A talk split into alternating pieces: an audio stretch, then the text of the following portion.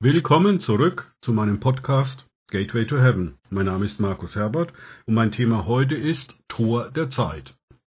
Im Podcast, den ich am 1. Januar 2020 veröffentlichen werde, proklamiere ich einen Segen für das Jahr 2020 im Tor der Zeit dafür. Dazu lege ich in diesem und im nächsten Podcast die Grundlagen, was ich unter einem Tor der Zeit verstehe.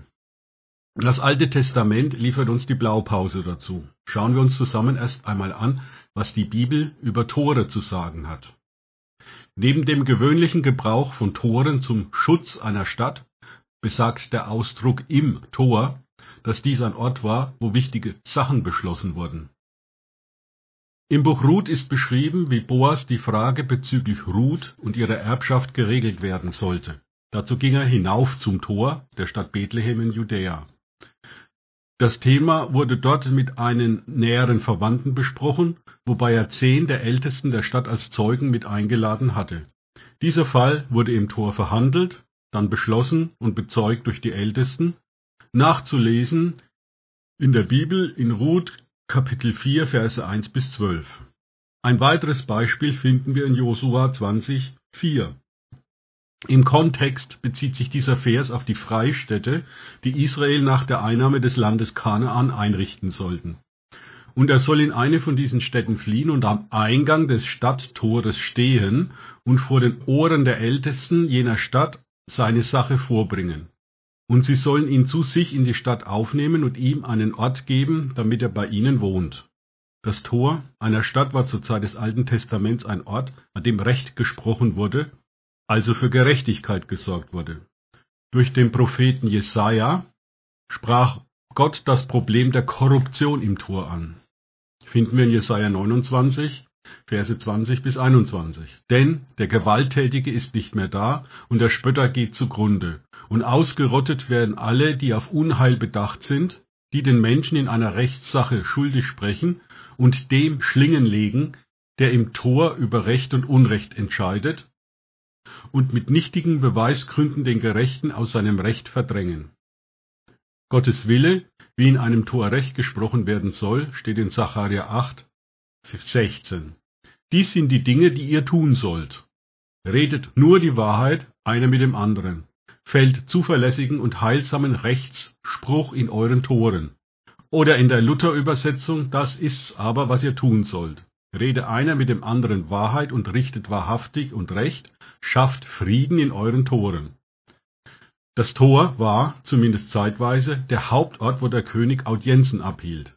Ein Beispiel dafür steht in 2. Samuel 19,9. Da erhob sich der König, gemeint ist hierbei David, und setzte sich ins Tor. Und man berichtete dem ganzen Kriegsvolk, siehe, der König sitzt im Tor. Da kam das ganze Kriegsvolk vor den König. Israel aber war geflohen, jeder zu seinen Zelten. Hieraus können wir ableiten, dass das Tor ein Symbol für Macht war. In der Zeit von König Salomo waren die Tore zum Tempel so wichtig, dass Leviten als Torhüter, Hüter der Schwelle, eingesetzt wurden. Dies war eine sehr wichtige und ehrenvolle Aufgabe. 2. Chronik 23, 19. Und er stellte Torhüter an die Tore im Hause des Herrn, dass niemand hineinkäme, der sich an irgendetwas unrein gemacht hatte. Insgesamt gibt es, je nach Übersetzung, bis zu 30 Belegstellen im Alten Testament für die Bedeutung von Toren. Siehe auch bei Esra und Nehemia. Nun müssen wir nur noch die Blaupausen vom Alten Testament auf unsere Zeit übertragen. Jesus nimmt den Bezug darauf in Matthäus 16, 18. Aber auch ich sage dir, du bist Petrus, und auf diesen Fels werde ich meine Ekklesia bauen, und des Hades Pforten, das ist das Reich des Todes, werden sie nicht überwältigen. Unsere Aufgabe als Könige und Priester ist es, die Tore zu bewachen und im Tor zu proklamieren, was geschehen soll, so dass sich das Königreich Gottes ausbreitet. Eine weitere Stelle ist Johannes 10, 2 bis 11, wobei du hier Tür mit Tor gleichsetzen kannst. Wer aber durch die Tür hineingeht, ist Hirte der Schafe. Diesem öffnet der Türhüter, und die Schafe hören seine Stimme, und er ruft die eigenen Schafe mit Namen und führt sie heraus. Wenn er die eigenen Schafe alle herausgebracht hat, geht er vor ihnen her, und die Schafe folgen ihm, weil sie seine Stimme kennen. Einem Fremden aber werden sie nicht folgen, sondern werden vor ihm fliehen, weil sie die Stimme der Fremden nicht kennen. Diese Bildrede sprach Jesus zu ihnen, sie aber verstanden nicht, was es war, dass er zu ihnen redete. Jesus sprach nun wieder zu ihnen, Wahrlich, wahrlich, ich sage euch, ich bin die Tür der Schafe.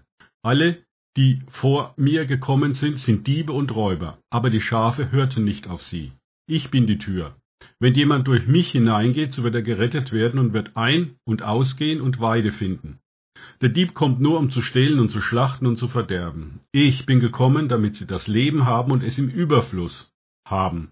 Ich bin der gute Hirte, der gute Hirte lässt sein Leben für die Schafe. Allein über diese gerade gelesenen Bibelstellen ließe sich noch sehr viel sagen. Ich konzentriere mich hier aber auf Jesus als den guten Hirten in der Türe, im Tor und seine Funktion als Türhüter. Im nächsten Podcast sage ich noch etwas über die Zeit und verbinde das Ganze dann zum Tor der Zeit. Danke fürs Zuhören. Denkt bitte immer daran, Wissen allein ist nutzlos. Erst sich darauf einzulassen bringt Leben. Gott segne euch und wir hören uns wieder.